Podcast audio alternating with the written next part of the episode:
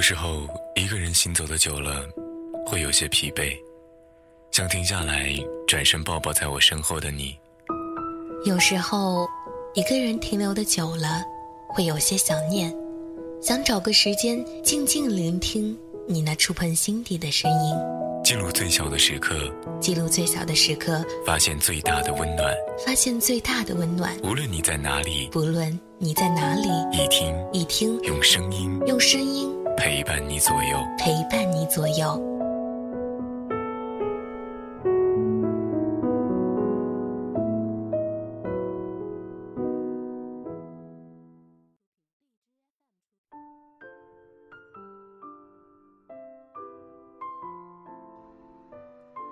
我现在住的小区是父母的单位宿舍。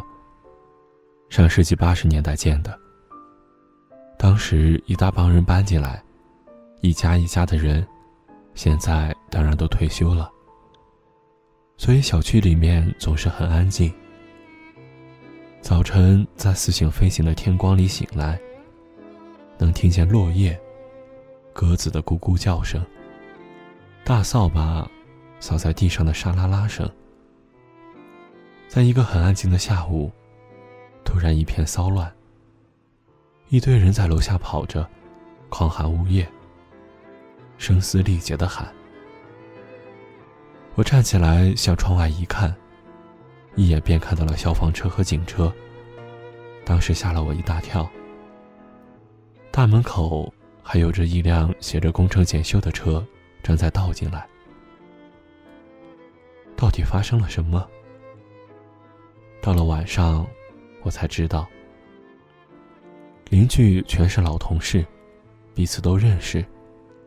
此刻聚在健身器材附近，东一嘴，西一嘴的在说这事儿。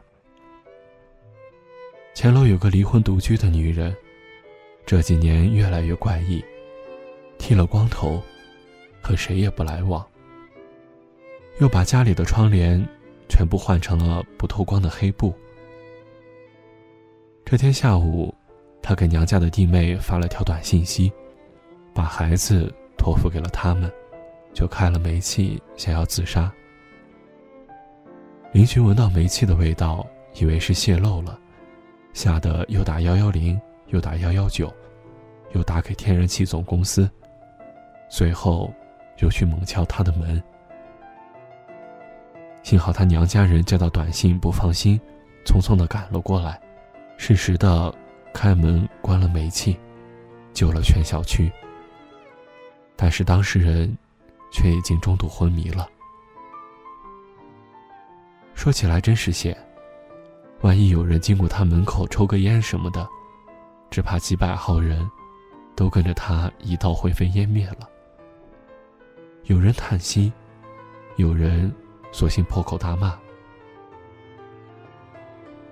当晚正好大姐回来，我提起这劫后余生，她咦一声，跟我说：“我认识这女的，还有她丈夫。二十多年前，大姐大学刚毕业的那个暑假，前路茫茫。她深知自己一无所长，突发奇想去报了个裁缝班。在课堂上，遇到了这个女的。”当时这个女的应该是结婚不久，大概是想学的一手针线好功夫，将来给老公、小孩做一身身妥帖的衣服。交道打的不多，只是有那么一两回。这女的病了缺课，到晚上她丈夫就上我们家借笔记。有时光看笔记也不明白，他就带上这女的过来，听我大姐复述。在大姐记忆中，这女的长得一般，性格也很木讷。胜在当时年轻，羞涩一点儿也不显眼。她丈夫倒是个灵光人，礼数很多，又很自来熟，不算帅哥，但也看得过眼。那年岁，声红路灯还不曾普及，告辞后，小夫妻便摸黑出门。借着门廊的余光，还能看见她丈夫紧紧地拉着她的手。而且还听她丈夫一直温柔的说：“小心，看着点儿。”两个身影渐渐消失在黑漆漆的楼道里。二十出头的大姐站在门口，正是最渴望爱情，却生活中一片空白的年纪，心底五内翻腾，羡慕嫉妒恨，到现在她也忘不了。这段事情，大概他们夫妻也不记得了吧。我完全没有印象见过他。当他风华正茂，我年纪还小。当我慢慢长大到略知人事，他已经把自己锁在不透光的黑窗帘后面了。我也没有机会听他说自己的故事。到现在，他还躺在病床上。他已被确诊为重度抑郁症，直接去精神病院住院治疗了。邻居们莫不额手称庆。觉得是送走了一枚随时会爆炸的定时炸弹。到底是什么让他做出这样的决定？是恨，还是怨？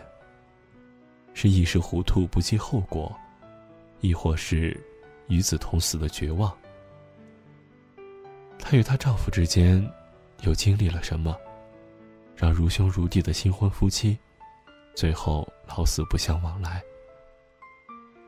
也许最残酷的就是，任何特殊的、可歌可泣的意外，都不曾有过。只是光阴让少年老去，平庸的人越来越掉队，相爱的手再也牵不到一起。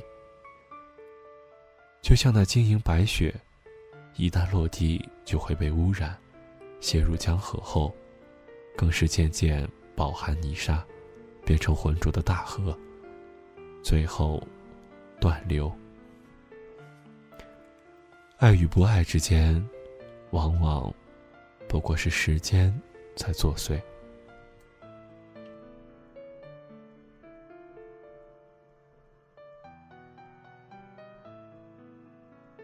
好的，感谢各位听众收听我们今天的节目。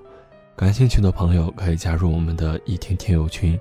幺零二三四八九七幺，幺零二三四八九七幺，今天的节目就到此告一段落了，我们下期再见。